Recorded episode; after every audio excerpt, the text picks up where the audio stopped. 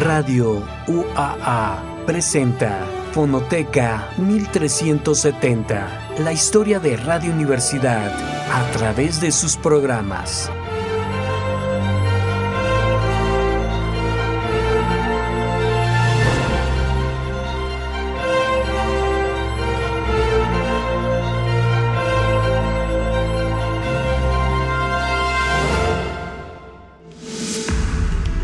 Sean bienvenidos a Fonoteca 1370. Los saluda un servidor, Víctor Mesa. En esta ocasión vamos a escuchar la primera parte de una conferencia histórica con José Emilio Pacheco, hablando de la obra de Ramón López Velarde, transmisión realizada en el año 2003. Así que sin más presentación, sean ustedes bienvenidos.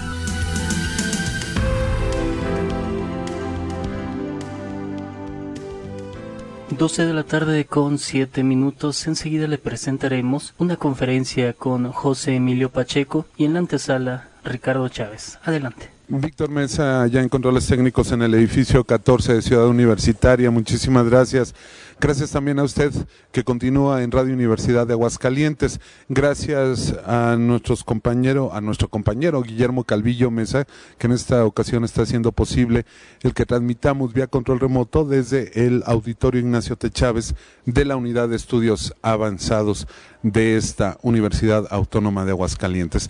Y por supuesto, gracias también al señor José Dávila Rodríguez, director de esta estación, que nos acompaña dirigiendo esta transmisión especial de Radio Universidad. Pues como ustedes lo escucharon ya con nuestras compañeras de qué hacer y también lo mencionaba Víctor Mesa, el día de hoy tendremos la oportunidad de compartir con ustedes una conferencia sobre Ramón López Velarde de José Emilio Pacheco. Esto continuando con la presencia de personalidades que a lo largo de este año y por los 30 primeros de vida de nuestra institución, pues se han dado cita para compartir su creación, sus reflexiones también en diversos ámbitos de la cultura. Rápidamente yo le quisiera pedir a Enrique Rodríguez Varela que ya nos acompaña también en esta transmisión especial, el significado que tiene José Emilio Pacheco para las letras mexicanas, para el pensamiento mexicano de estos momentos. Bueno, es uno de los uh, poetas más importantes de México y de habla hispana actualmente, eh, el poeta vivo más importante de México actualmente. Eh, ha sido objeto de merecidísimos reconocimientos en los últimos años. Ha ganado el premio José Asunción Silva, ha ganado el premio internacional de poesía y ensayo Octavio Paz, el premio internacional de poesía Ramón López Velarde, eh, junto con muchos otros. ¿no? Creo yo que es uh, no solamente un, un, un, creador en toda la extensión de la palabra por, por lo que nos ha regalado con su poesía, sino a través también de su narrativa, de sus ensayos, de su periodismo cultural y como un hombre de una inteligencia muy lúcida y clara y algo que se tiene que agradecer de manera muy especial eh, por su humildad y su modestia y su, su, buen ojo crítico sobre los acontecimientos que está viviendo México, eh, eh, relacionarlos, enlazarlos con, con nuestro pasado. ¿no? Hace poco y respecto de lo que sucedía en Cuba con la muerte eh, legal de algunos cubanos por el régimen de Fidel Castro, eh, Gabriel García Márquez fue cuestionado.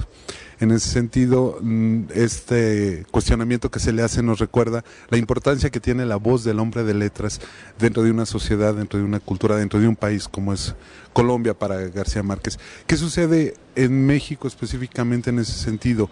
Eh, creo que estábamos acostumbrados a reclamarle cosas a Octavio Paz, ¿no? En términos públicos, pues sus posturas respecto de las administraciones públicas, sus posturas respecto al actuar del gobierno mexicano en el exterior, etcétera.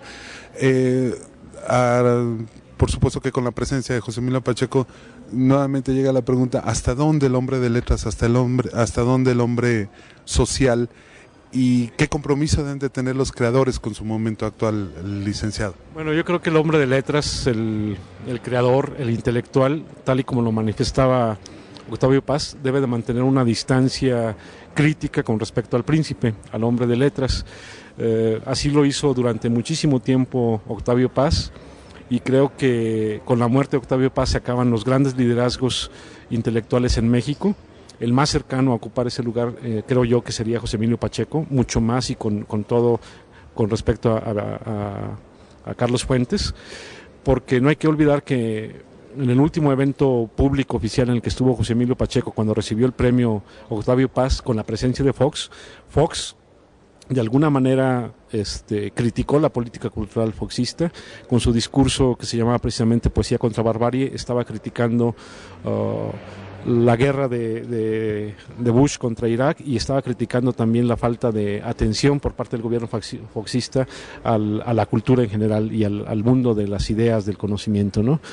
Creo yo que es necesario que los hombres de letras, los creadores, los intelectuales, eh, aprovechando eh, el eco, la resonancia que tienen sus palabras, hagan saberle a las gentes del poder eh, el descontento, el malestar en la que la gran mayoría de los ciudadanos eh, nos encontramos, eh, en lo que vivimos, porque ellos tienen esa capacidad de, llamar la atención a esa gente del poder, ¿no? Entonces creo yo que es, importante y qué bueno que, sea así en el caso de José Emilio Pacheco, ¿no? Ahora, ¿esto sucede en la persona de José Emilio Pacheco o podría ser un movimiento de los creadores de los intelectuales mexicanos?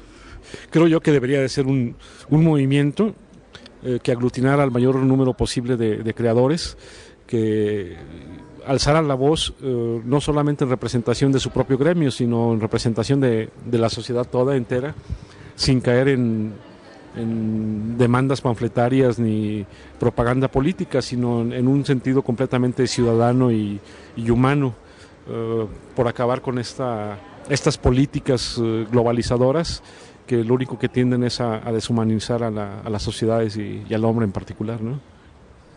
Ahora, el día de hoy estaremos revisando, por supuesto, que dos figuras. Una es la de José Emilio Pacheco, pero la otra es la de Ramón López Velarde, a través de José Emilio Pacheco. Licenciado Ramón López Velarde, que a mí me parece se conoce poco en Aguascalientes, a pesar de que cuando escuchamos un nombre todos nos lo queremos apropiar. Eh, con López Velarde sucede como con muchos otros, ¿no? Que es más comentado y criticado que leído. Y yo creo que el principal y el primer paso que hay que dar para conocer la obra de un autor es, eh, es leerlo, ¿no? y leerlo en, toda su extensión. Eh, en el caso de López Velarde, leer no, solamente La Suave Patria, sino el conjunto de su poesía, sus ensayos de crítica literaria, sus ensayos políticos, que hizo mucho. Él tampoco eh, más bien él, él, también guardó distancia con respecto a los príncipes de su época, criticó a Porfirio Díaz, criticó a Justo Sierra, criticó a los maderistas, siendo que él era maderista, y, se la jugó. Podemos no estar de acuerdo con su posición política, que era conservadora y católica, pero era dentro de ese ámbito era un, un heterodoxo, ¿no?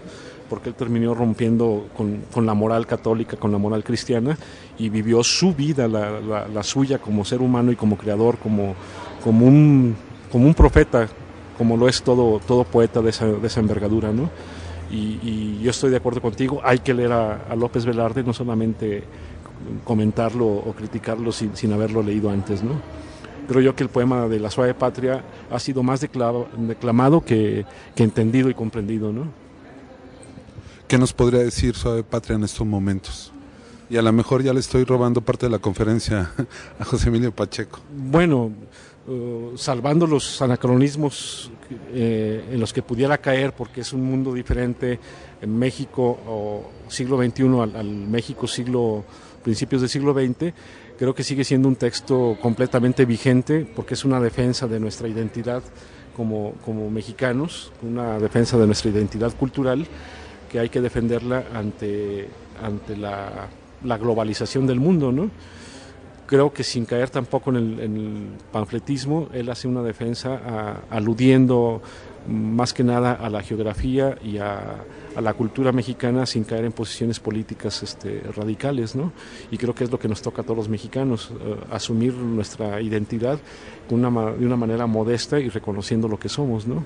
En la riqueza de la cultura popular, en la riqueza de las cosas sencillas y, cotidianas que tenemos afortunadamente eh, a través de un mosaico multiétnico y lingüístico que, es lo que nos salva de las agresiones del exterior. ¿no?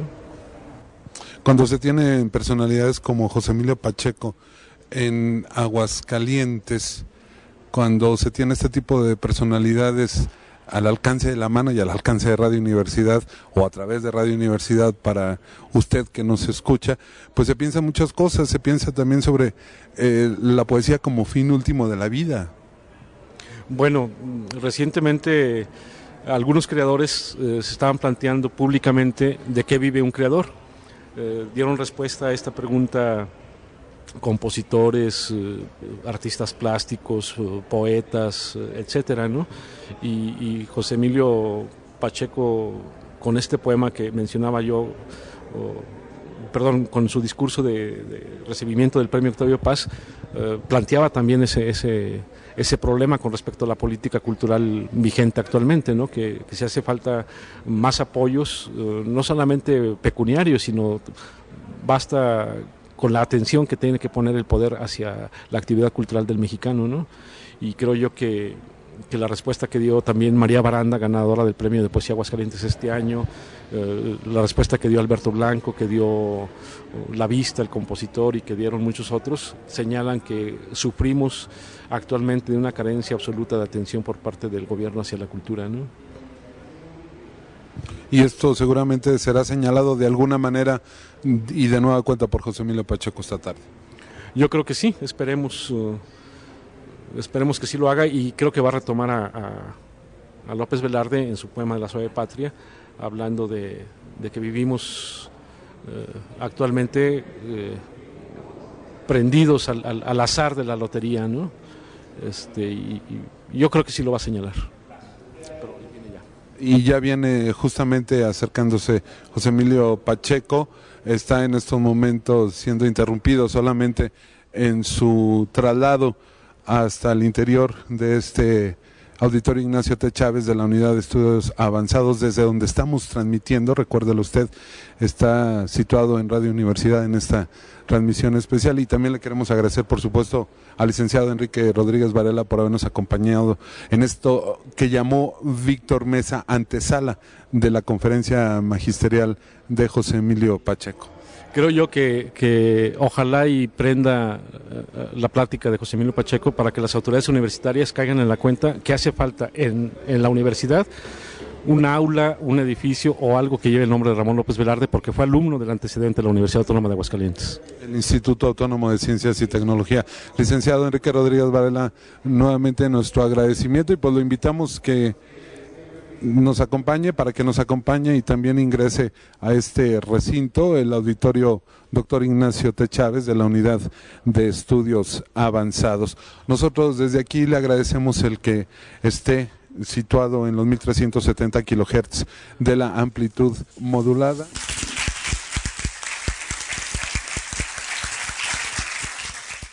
En primer término, el doctor Antonio Áviles Torres, rector de esta Universidad Autónoma de Aguascalientes.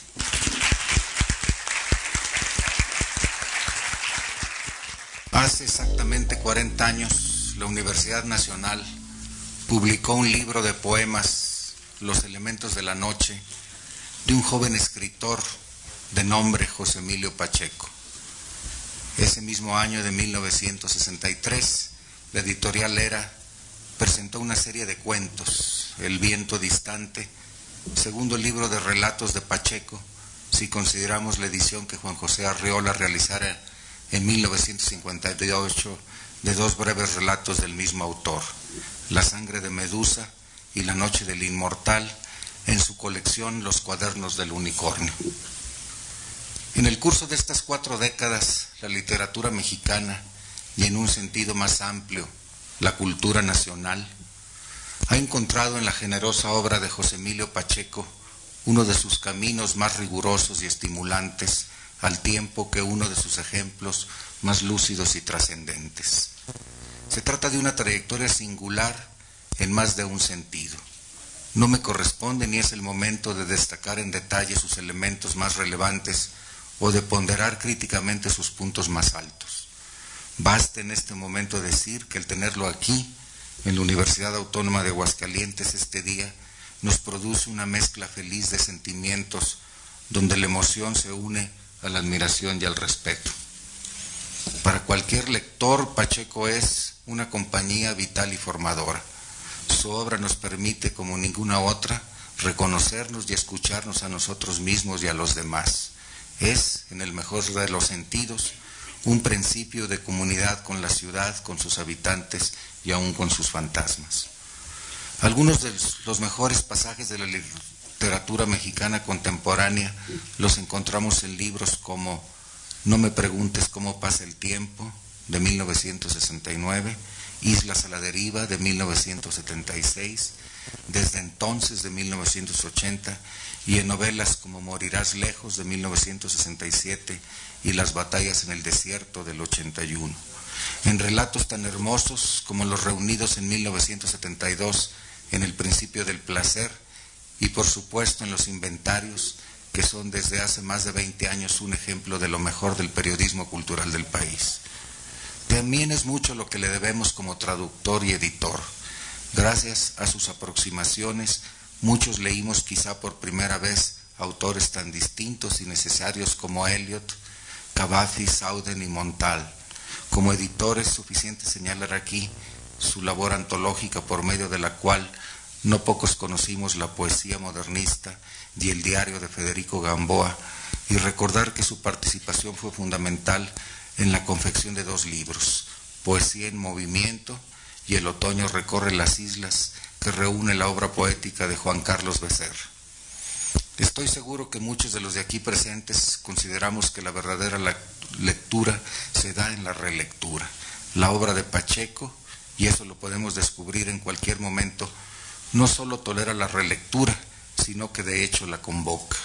Y uno vuelve a recorrer las páginas de aquellos libros del Pacheco que nunca recordamos como parte importante de nuestras primeras lecturas y nunca tendremos motivos para la decepción. Es fácil entonces comprender y compartir la emoción y beneplácito que nos embarga por la presencia de José Emilio Pacheco. Hoy la Universidad Autónoma de Aguascalientes le rinde un merecido reconocimiento. Homenajeamos en Pacheco más que una vocación, una pasión. Homenajeamos no una obra terminada y concluida, sino una obra en permanente edificación que se ha forjado bajo una inusual disciplina y una inteligencia apasionada y generosa. Homenajeamos, en fin, una trayectoria ascendente que en 1969 tuvo aquí en Aguascalientes una de sus mejores manifestaciones al obtener el Premio Nacional de Poesía con el, con el libro No me preguntes cómo pasa el tiempo. José Emilio Pacheco cumple 40 años como escritor. Borges decía que era incapaz de imaginar un libro un mundo sin libros, con el mismo espíritu y con toda modestia, me permito decir que soy incapaz de imaginar tanto al México de hoy como a mí mismo sin los libros de José Emilio Pacheco. Muchas gracias, maestro, por su presencia en esta casa de la Universidad Autónoma de Aguascalientes y muchas gracias también al Colegio Nacional que ha colaborado con nosotros en la conmemoración de estos primeros 30 años de la Universidad Autónoma de Aguascalientes. Sea usted muy bienvenido. Muchísimas gracias.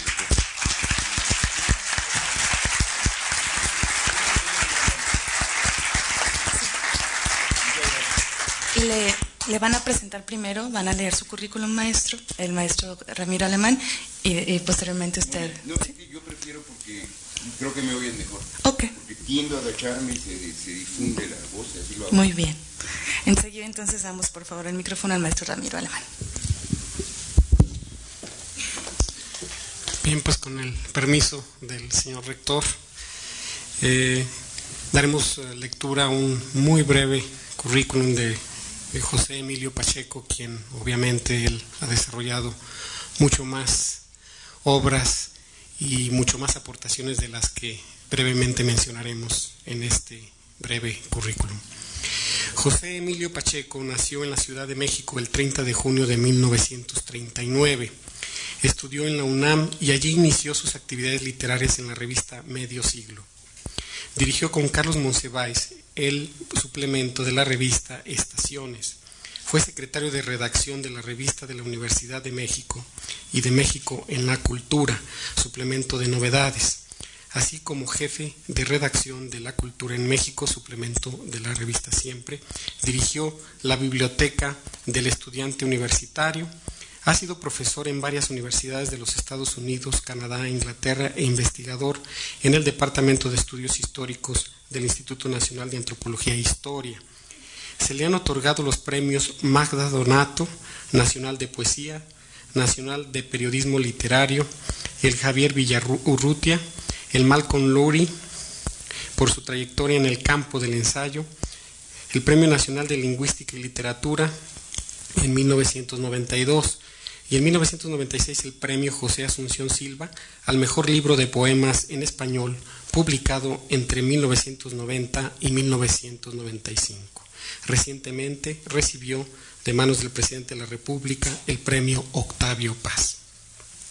Tarde o temprano recopila sus primeros seis libros de poemas, Los elementos de la noche, El reposo del fuego, No me preguntes cómo pasa el tiempo, Irás y no volverás, Islas a la deriva, desde entonces.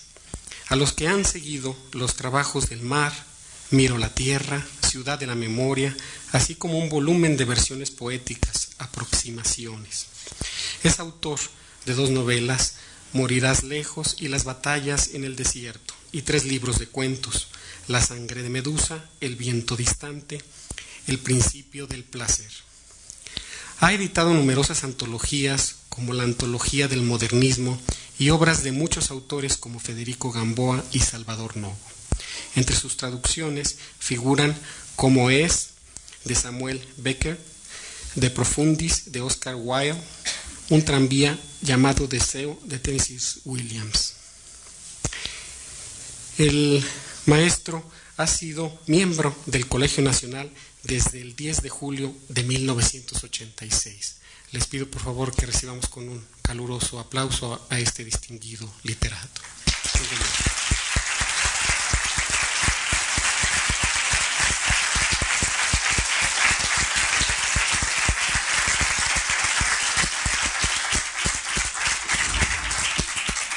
Bueno, pues muchísimas gracias al doctor Antonio Ávila Stotter, el señor rector, por su invitación y por su muy generosa presentación, al maestro José Ramiro Alemán López, al maestro Jorge H.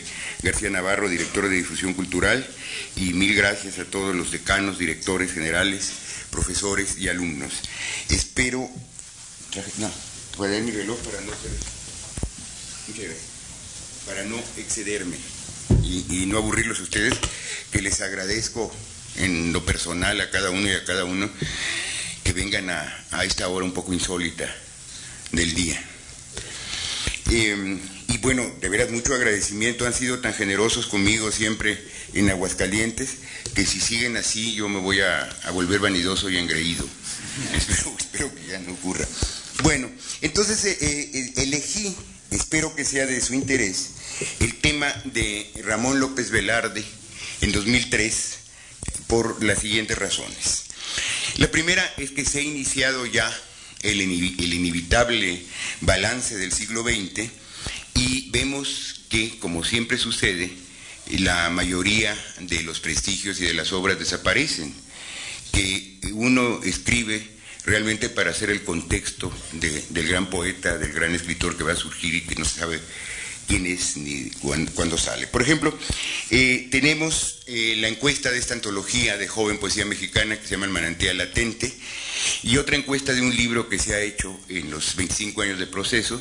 En ellas aparece invariablemente López Velarde, o sea que queda ya un prestigio consolidado y queda como un clásico del siglo XX. Bueno, entonces también eh, pensar en un tema que pudiera corresponder a esa generosidad de Aguascalientes y creo que se relaciona mucho con López Velarde, que en Aguascalientes pasa eh, sus, años formativos eh, lo llama en este volumen al que voy a hacer alusión, que me parece eh, iniciar esta nueva consideración de, López Velarde, eh, Sofía Ramírez lo llama eh, la edad vulnerable de López Velarde, los años que pasa en Aguascalientes. en un Aguascalientes muy próspero en ese momento por el ferrocarril y por las inversiones mineras de, de la familia Guggenheim.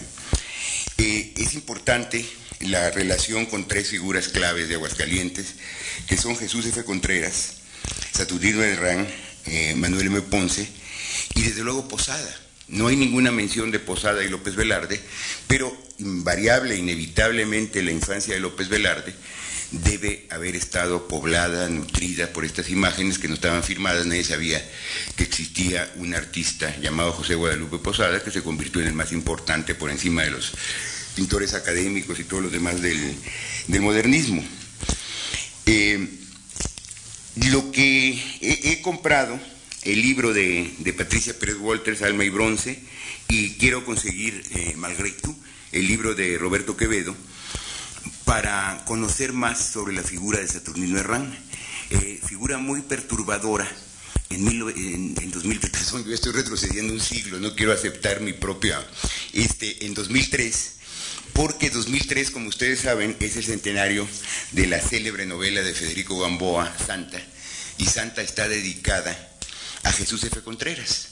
Entonces, uno de los libros más innovadores sobre López Velarde, que es la biografía que ha hecho eh, Guillermo Sheridan, aparece una cosa eh, muy importante, pero que no está desarrollada. Yo creo que es una de las tareas que les confía a ustedes como nueva generación desarrollar, que es la relación de, Jesús F. Contreras, digo, de, Jesús F. Contreras con Margarita Quijano, la novia imposible de López Velarde.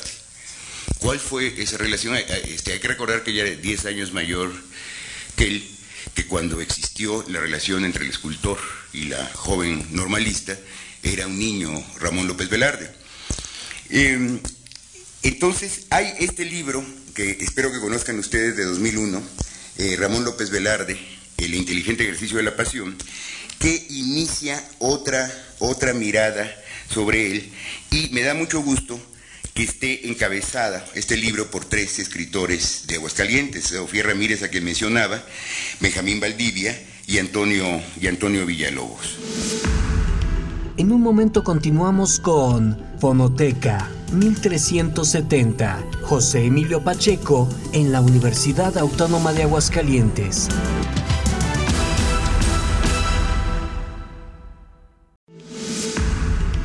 Regresamos a Fonoteca 1370. Estamos escuchando una conferencia realizada por José Emilio Pacheco, hablando de la obra de Ramón López Velarde, una transmisión que se realizó en el año 2003, en el 1370 de amplitud modulada. Entonces, Radio UAA. Bueno, ¿qué pasa con, con Aguascalientes y el, el niño y después el joven López Velarde? Que llega aquí en 1898, como saben ustedes, en 1902 em, entra en el seminario que le da una, una, formación humanística en el sentido del griego y latín, que ya no tendrán, y esto va a ser una diferencia importante, los escritores de los años 20, los escritores de la, de la vanguardia.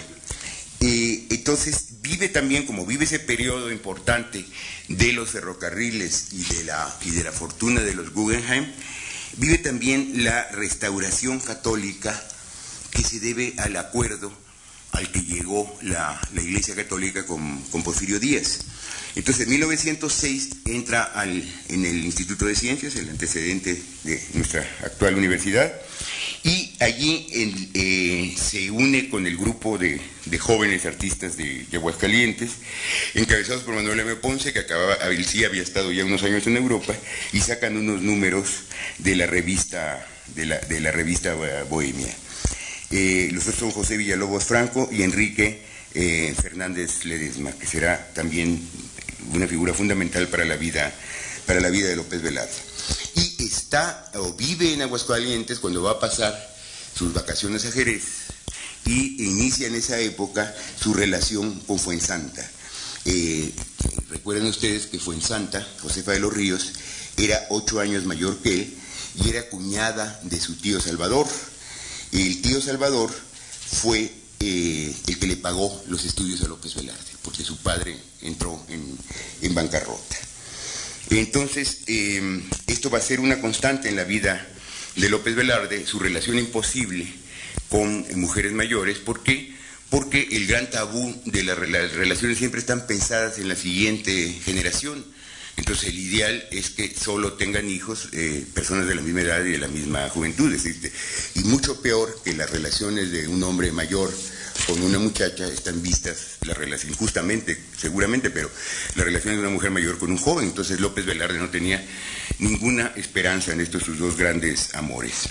Bueno, entonces en 2003 también ocurrió lo siguiente, que me dieron el, el premio de Zacatecas, el premio Ramón López Velarde, y el premio Ramón López Velarde incluye publicar una antología poética del autor al que le corresponde el galardón ese año. Eh, Marco Antonio Campos, que también ha aportado mucho al estudio de López Velarde, se le ocurrió que en vez de publicar una antología más de mis versos, que por qué no reunir lo que he escrito sobre López Velarde, que yo no tenía la menor idea de que había escrito tanto y durante tanto tiempo. Entonces el resultado es este libro que se llama La lumbre inmóvil, que no van a, difícil que lo conozcan, difícil, desgraciadamente hace una gran labor eh, José de Jesús San Pedro con su revista y su editorial Dos Filos en Aguascalientes, en Zacatecas, pero es difícil que llegue incluso a Aguascalientes, ya no digamos a Monterrey o a la Ciudad de México.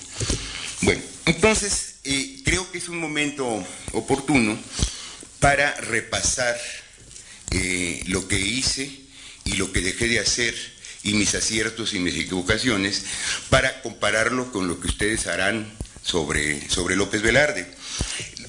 Comienza, lo primero que incluyó Marco Antonio Campos es la nota que hice en 1970, perdón, para la antología del modernismo. Que la antología del modernismo, con todos sus errores eh, y limitaciones, porque no había, por ejemplo, es inconcebible para ustedes pensar que ni siquiera estaba generalizada la fotocopia, ya no digamos que existiera Internet. Este, creo que es un libro interesante porque representa la visión de una entonces nueva generación sobre el modernismo, que estaba en cierto descrédito, es una vindicación del modernismo. La desgracia es que esa antología eh, se ha reeditado pero como se quedó en 1970, en ese momento era muy actual y tenía la bibliografía y todo al día, y ahora pues es un libro anacrónico. Y es tan extraño el mercado de los libros que a mí me insistieron en que le digo es que yo tengo que, ¿y cuándo, en cuánto tiempo lo reactualizo? Pues necesito un año, una, no, no, no, surge mucho, porque solo está circulando en fotocopias, entonces la UNAM pierde mucho dinero, bueno, pues hágalo. Se hace la edición y esa no se vende para nada. Se interesaba más en fotocopias que en libros. Entonces, lo único interesante de, mi nota de 1970 es proponer algo que en ese momento era arriesgado, era audaz.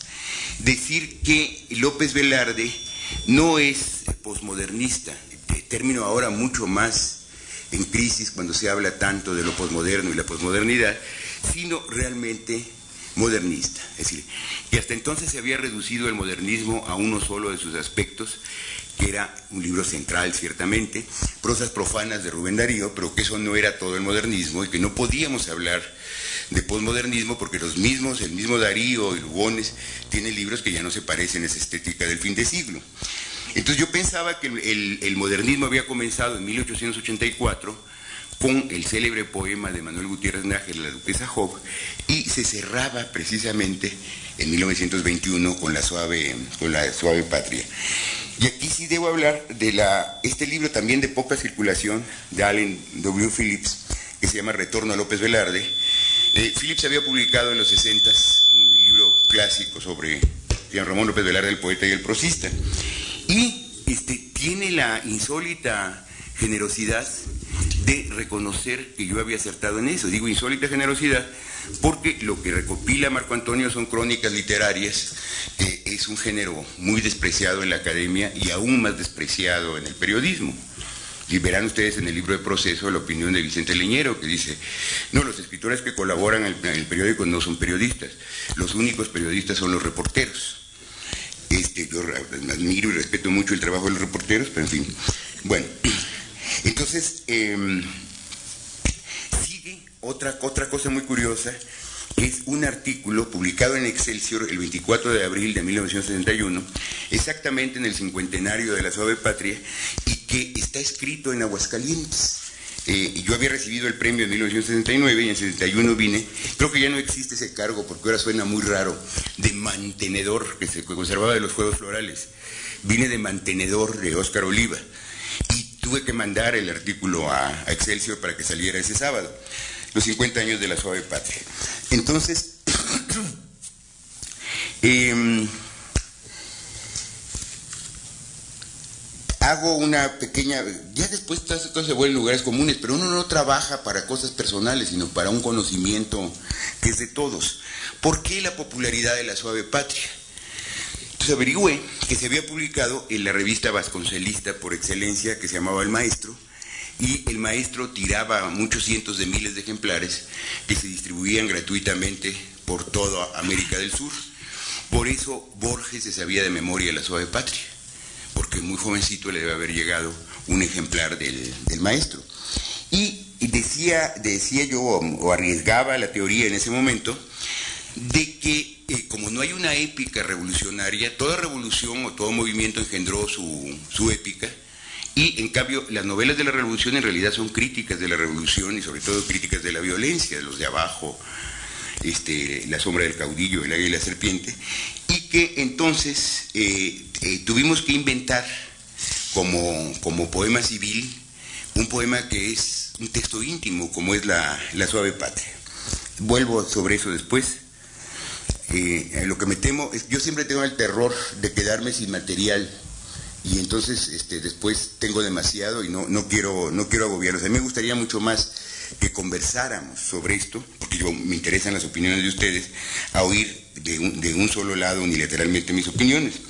El otro artículo, totalmente olvidado por mí, que rescató Campos, es eh, la enemistad entre Reyes y López Velarde, que era muy velada, pero en los textos de Reyes está una gran hostilidad hacia López Velarde. Reyes hubiera querido tener como poeta el reconocimiento que le, correspondió a López Velarde. Yo creo que los dos son escritores este, muy importantes, que no podemos prescindir de uno. Después, eh, otro, estos son los artículos del cincuentenario. Pensar que ahora el cincuentenario es 1953, no 1923, es impresionante para mí.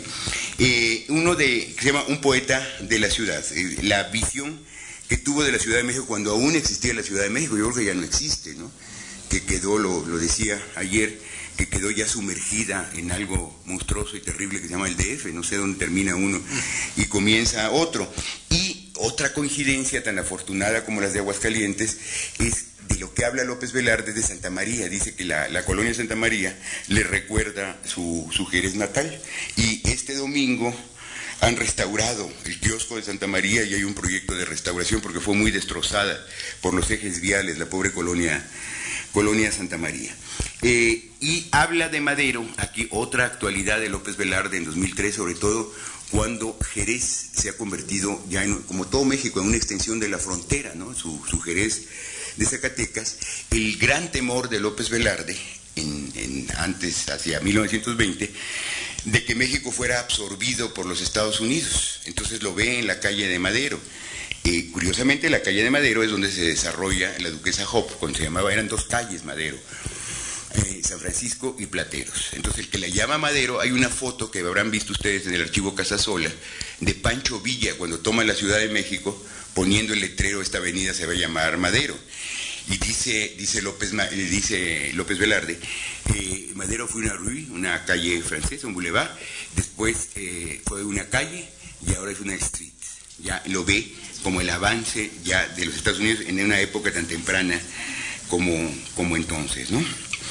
Em, después, mi, mi, actividad en el año del 59-71 termina con una reseña de las tres obras eh, bueno, de las tres poesías completas que se habían publicado ese año, que es la, excelente edición de López Velarde de José Luis Martínez, la, la de Tablada de Héctor Valdés, que murió hace poco tiempo, y la de Enrique González Martínez por Antonio Castrolial.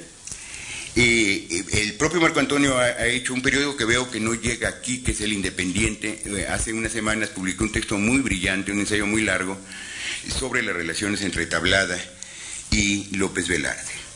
Entonces, eh, Aquí ven que cuando que no es un elogio circunstancial para agradecer la invitación de Aguascalientes de la universidad y de ustedes, sino que realmente pienso en la continuidad que no no excluye, sino al contrario fomenta las discrepancias, de discrepancias de la continuidad generacional, que Tablada presenta en el, en, el, en el mundo ilustrado a ese joven poeta llamado López Velarde poco antes de tener que salir exiliado a los Estados Unidos. Y a su vez López Velarde va a presentar a dos jovencitos de 19 años, que son nada menos que José Gorostiza y Carlos, y Carlos Pellicer. Entonces, eh, pasan 12 años, no, no vuelvo a escribir nada sobre López Velarde, cosa que también yo no sabía, hasta que en, en 1983 hago una reseña de un libro muy interesante que ojalá puedan ver ustedes de una crítica y profesora argentina que se llama Marta Canfield, que se llama La provincia, publicado en Italia, el libro eh, Ramón López Velarde de la provincia eh, inmutable. Entonces, eh, lo más interesante es lo que la relación que trata, dice que no hay suave patria, sino que la suave patria de López Velarde en realidad es la suave patria. Todas son imágenes femeninas e imágenes maternales. Eh, entonces, en el 88, el año, el año del centenario, eh, hay, un, hay un texto que es muy interesante porque, digo, eh, ¿qué hubiera pasado si López Velarde no muere? Si ya se hubiera podido, ya, ya hubieran existido los antibióticos. Se cura la neumonía y entonces sobrevive y se vuelve el, el, gran poeta de la guerra cristera. Tiene que exiliarse, regresa con el general Cárdenas y ocupa puestos menores como director de los talleres gráficos de la Nación y es, este, y es profesor en, en la Facultad de Filosofía y Letras. Entonces un día un joven poeta, a su vez llamado José Carlos Becerra, descubre que don Moncho Velarde, ese, ese viejo profesor, cuando era joven publicó dos libros extraordinarios este, que se llaman Zozobra y la sangre devota, y lo descubrimos con gran entusiasmo, y hay un homenaje en, en, la sala Ponce de Bellas Artes y después vamos a cenar al Café Tacuba, pero la reunión, como, como suelen ser esas reuniones, termina muy mal, porque a alguien se le ocurre citar al poeta Pedro Requena Legarreta, y López Velarde ha, ha vivido eh, muy ensombrecido por la figura de Pedro Requena Legarreta, es otro joven poeta que murió en 1923 y que también fue enterrado solemnemente por la Universidad Nacional con discurso de Vasconcelos y todo. ¿Por qué le tocó? Y es, bastante interesante, poeta Requena Legarreta, no es mejor que López Velarde, pero ¿quién se acuerda hoy de, de Pedro Requena? Y en cambio, López Velarde es nuestro, es nuestro clásico. Y eh, eh, después una carta, que yo empecé en 81 también una batalla desesperada por salvar la casa de, de López Velarde, que se iba a convertir, ya estaba casi en ruinas, se iba a convertir en, en, estacionamiento. Entonces veo que en el 88 no se ha hecho nada con esa casa y le mando una carta a José Luis Martínez diciendo es urgente rescatarla, todo el dinero que se va a gastar en esta ceremonia, rescatar esa, esa casa y hacer, yo acababa de estar en Bogotá y conocí la casa de poesía Silva, este, entonces convertir eso en, una casa según el modelo, cuya directora, María Mercedes Carranza, se acaba de suicidar hace unos meses ante toda la tragedia que vive Colombia y que han secuestrado a su hermano y en dos años no se sabe nada de él. Y gracias a eso, no digo que por mí, sino gracias al movimiento de salvarla, existe la Casa del Poeta que, que funciona muy bien. Eh, señalaba otra cosa que me parece extraordinaria, que eh, Fernando, el gran poeta portugués Fernando Pessoa, nace el 13 de junio del 88 y López Velarde nace exactamente dos días después, el 15, el 15 de junio.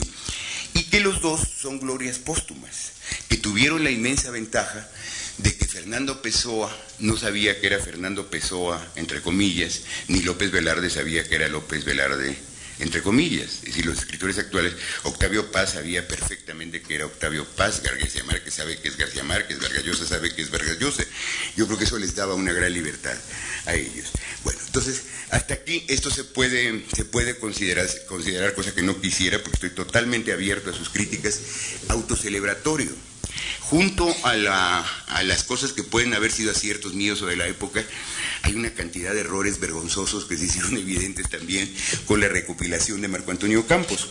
Por ejemplo, hago una, una lista basado en el título de, de, Balzac, Las ilusiones perdidas, las alusiones perdidas de las cosas que sabían sus contemporáneos y que nosotros ya no sabemos.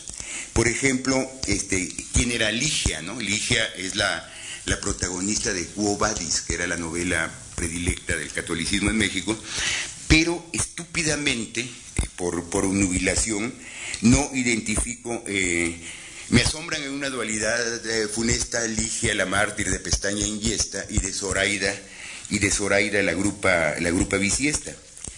Eh, o por, ejemplo, las azafatas, ¿no? Ah, dice, López Velar, azafatas súbditas de la carne en el poema Cuaresma. No, desde luego, las que atienden a los pasajeros en, un avión, sino las camareras que servían a la reina. O el correo, el correo Chuan.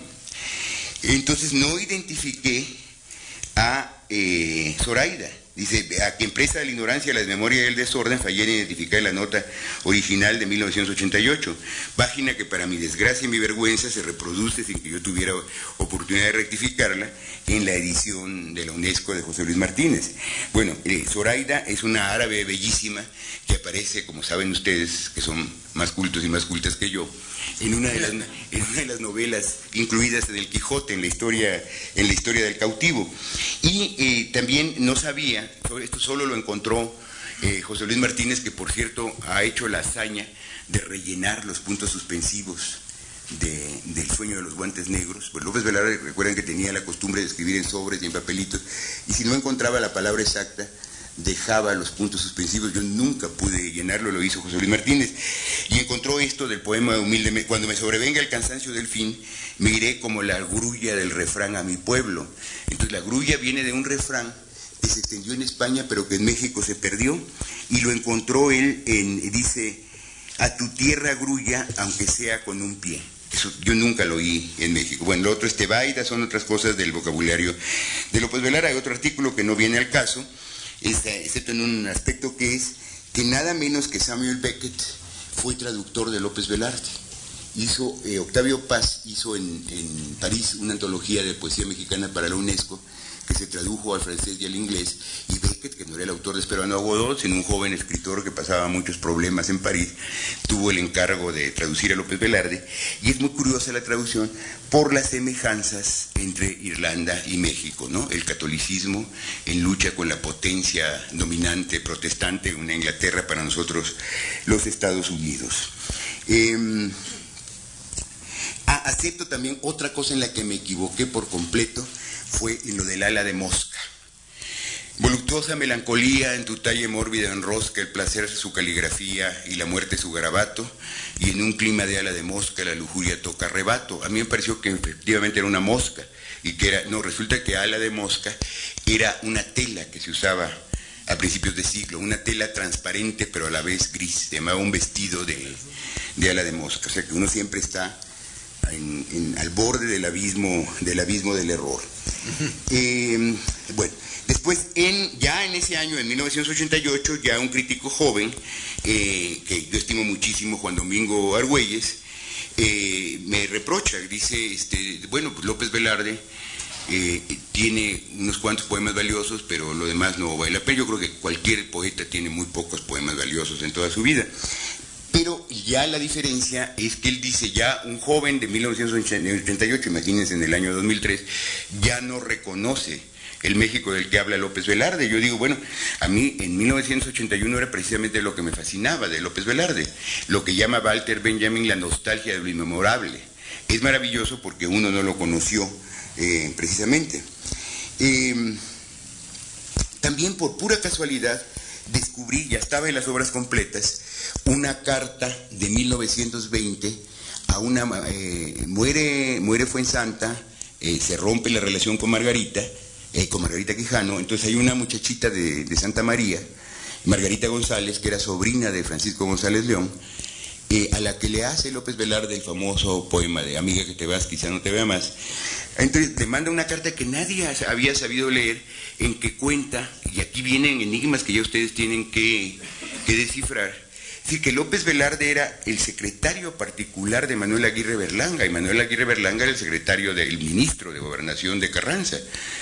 Y yo como no sé nada de, política ni de burocracia, yo pensé que era un puesto insignificante. No, ser secretario particular del ministro de Gobernación es un puesto clave en la política nacional. Entonces, claro, yo fui a la Secretaría de Gobernación y dije que si me dejaban ver el expediente del licenciado López Velarde, me dijeron, no, está en el Archivo General de la Nación. Fui al Archivo General de la Nación, me mandaron a, me dijeron, está en Gobernación.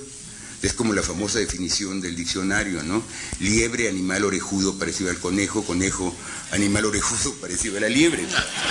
entonces, lo, interesante de esto es que, eh, recuerden ustedes que esto, esto es un año clave, a Venustiano Carranza le ocurre lo mismo que a Juárez, que son dos caudillos victoriosos, pero no han eh, combatido personalmente. El que ha hecho la guerra en un caso es Porfirio Díaz y en el otro caso es Álvaro Obregón. Entonces, en la tradición romana, el, imperator en la tradición romana era el general triunfante. Yo creo que eso nos ha pesado mucho en toda la serie de caudillos y de gobiernos militares que hemos tenido en América Latina. Entonces, el general triunfante reclama, reclama el poder. No se lo da a Juárez y viene la, la rebelión de la Noria y después con Lerdo la rebelión de Tustepec. Y entonces, en 1920 se revela Obregón y con él la inmensa mayoría del ejército constitucionalista, del ejército que había hecho, que había ganado la revolución, que se le había ganado a Villa y a Zapata, y ese ejército avanza sobre la Ciudad de México y Carranza decide abandonarla en el tren presidencial, en que no sé por qué se lleva todo, hasta el Archivo General de la Nación, el Tesoro, y la, el convoy presidencial es atacado por un arma que yo creo que fascinaría a Bin Laden que es lo que llamaron en la revolución las máquinas locas, ¿no? O sea, una máquina no tripulada que va destrozando los, los coches, los carros del ferrocarril, y López Velarde se sube, pero se tiene que bajar en la villa, se sube ese tren, López Velarde quizá hubiera muerto en Tlaxcalantongo, porque le lanza una máquina loca el general Jesús M. Guajardo, que es el que había traicionado y asesinado a Oaxaca, a Oaxaca Zapata en, en 1919, y a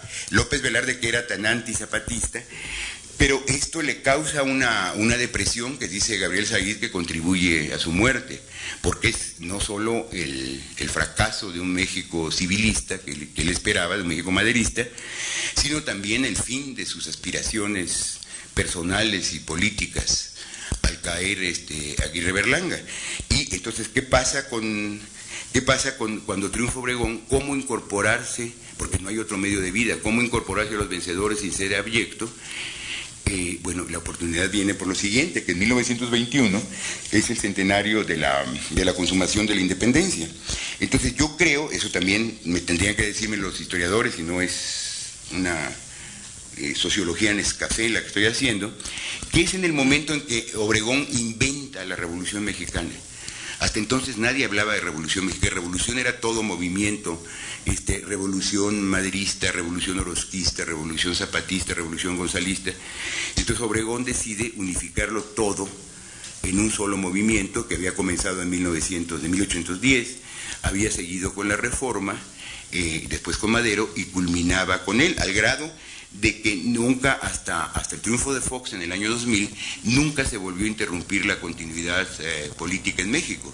Y claro, no se habló de esto porque rompía con la idea de que los gobiernos revolucionarios, los gobiernos del PRI, eh, debían su legitimidad a un movimiento de masas, no a un golpe militar, como lo fue en efecto el movimiento de Agua Prieta en 1920, que culminó con el asesinato de Carranza. Entonces, ¿cómo se va a insertar en este momento López Velarde? Bueno, pues escribiendo La Suave Patria, en que no hay el menor elogio a Álvaro Obregón y habla de su íntima, de lo que él, eh, para él es la patria. Recuerden ustedes que López Velarde nunca salió de México y ni siquiera conoció el mar. Ya, eso es inconcebible para ustedes, no conocer el mar o no salir de México, él nunca, él nunca lo conoció. Y coincide coincide con el momento en que hay que darle una, legitimidad mítica a esta nueva idea de la Revolución Mexicana del general, Obregón. Yo creo que ese es el, ese es el contexto de la, de la suave patria. Em,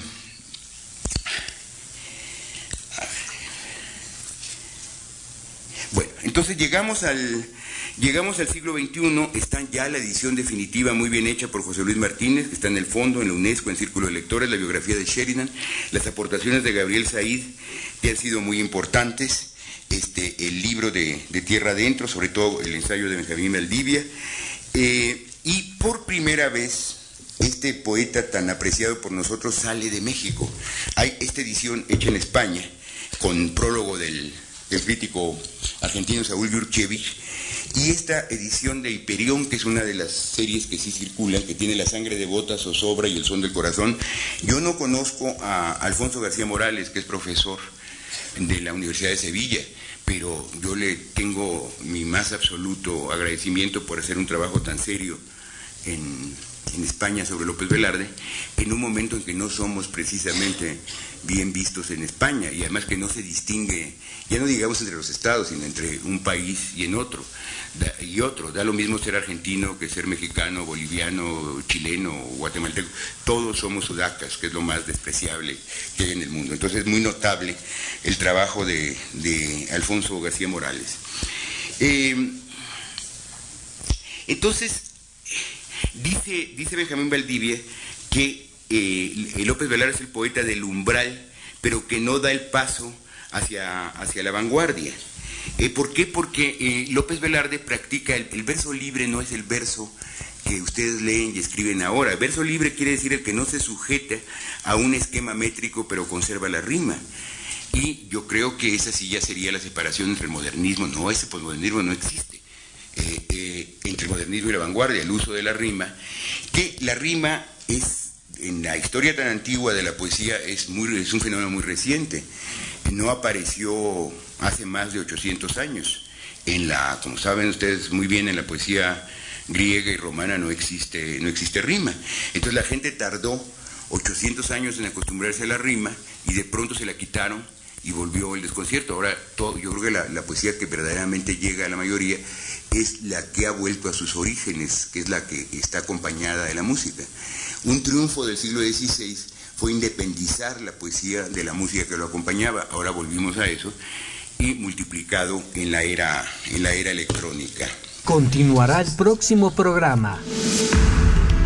Hoy les hemos presentado la primera parte de una conferencia histórica con José Emilio Pacheco, hablando de la obra de Ramón López Velarde, transmisión que se realizó en el año 2003 por los 1370 kHz de amplitud modulada. Entonces, Radio UAA. Se despide en la voz y producción Víctor Mesa. Hasta el próximo programa.